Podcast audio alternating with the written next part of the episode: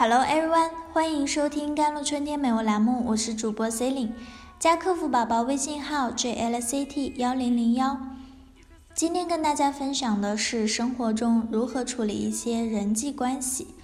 有朋友跟我说又跟朋友闹翻了，这已经不是我第一次听到他说这样的话了。从幼儿园小朋友到大学同学，再到同事。甚至邻居孩子妈妈都在一一闹翻的大队伍之中，也能看得出他的确为此苦恼。那我们就不妨借此机会来探讨一下，为什么你总是你的人际关系出问题呢？Most of the time, interpersonal particularly prone to problems is yourself. They center on themselves. and that on the ability of other people's emotions and feelings can be very weak。 很多时候，人际交往特别容易出现问题的人，都是比较自我的，他们的中心在自己身上，因而对别人的情绪和感受判断的能力会很弱。其实呢，人际关系总是不好的人，大多数也不是本性坏或者不善良。只是他们真的没法意识到自己跟人交往的时候到底是啥样的，而他们心里常常叨叨的一句话就是：“宝宝心里苦，宝宝说不出。”明明很想跟人好好相处，明明很想交朋友，可就是莫名其妙的把人得罪光了。Then there is also a part of such a person will become deliberately to please.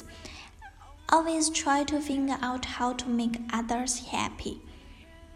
然后也有一部分这样的人就会变得刻意讨好，总是试图去揣摩怎么能让别人高兴。当朋友关系疏远的时候，他们第一时间不是去看到是否是彼此生活自然越来越少有交集了，或者反省自己是不是有什么地方的确做了一些无意中刺伤他人的事情。而是会很无辜的瞪着大眼睛问：“为什么那些人都不跟我好呢？”我给朋友的建议就是，勇敢的跨出一步，对某个人或几个人发出一个活动邀请，就像想学游泳的人必须先把自己扔进水里，想要融入朋友圈，那就得先把自己扔进人堆里去嘛。那么，对于在行动中缺乏人际沟通技能的朋友，当然需要学习了。这是我的第二个建议：Learn some communication skills. Learn to listen to others. Learn to express themselves. Learn to resolve interpersonal conflict. 掌握一些沟通技能，学会倾听他人。学会表达自己，学会化解人际冲突。不过，理论学习是一回事儿，能不能运用到生活中又是另外一回事儿了。因为在人际关系里，还有一个更重要的问题，就是一个人的依恋关系模式。这种早年形成的人际依恋模式，会影响我们成年后的人际关系。或者说，我们每个人现在的人际关系模式，就是早年的亲子依恋模式的延续。美国有一批心理学家曾经做过一个试验，他们通过报纸招募了一千多名年轻人参与测试。这些年轻人被要求在以下三种描述中选择一个最接近自己的选项。第一种是我很容易与人接近，信赖他们或让他们信赖我是件很开心的事情。我不怎么担心被抛弃或害怕别人离我太近，与他人接近让我不安。第二种是我很难完全相信依靠他们，有人对我太亲近时我会很紧张，并且爱侣想让我更亲近一点，我也有点不自在。而第三种是，我想让人亲近我，可别人不情愿。我常担心我的同伴不是真的爱我，或者想离我而去。我想和他人完全融为一体，可这个愿望有时会吓跑别人。第一种描述的是安全依恋类型的成年人，第二种是回避型的成人，第三种是焦虑矛盾型成人。结果显示，答题者中百分之五十六属于安全型，百分之二十五属于回避型，百分之十九属于焦虑矛盾型。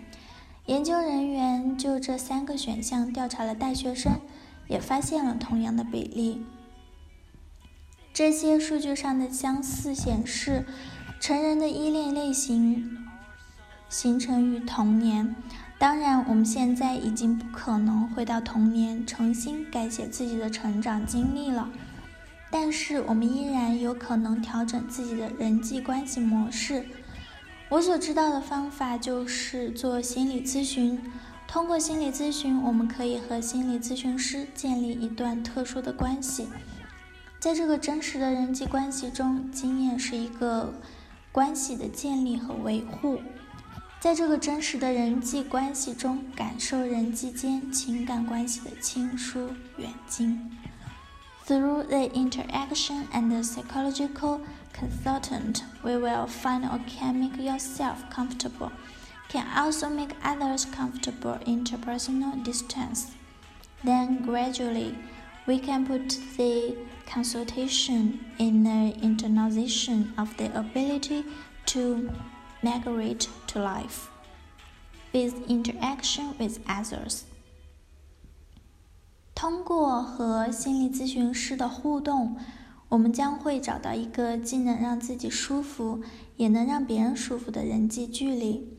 然后渐渐的，我们就可以把咨询中内化的能力迁移到生活中去，自在的与他人交往了。以上就是今天的节目了。更多心理相关文章，搜索关注“甘露春天微课堂 ”（JLCT WKT）。感谢您的收听，我是 C e l i n e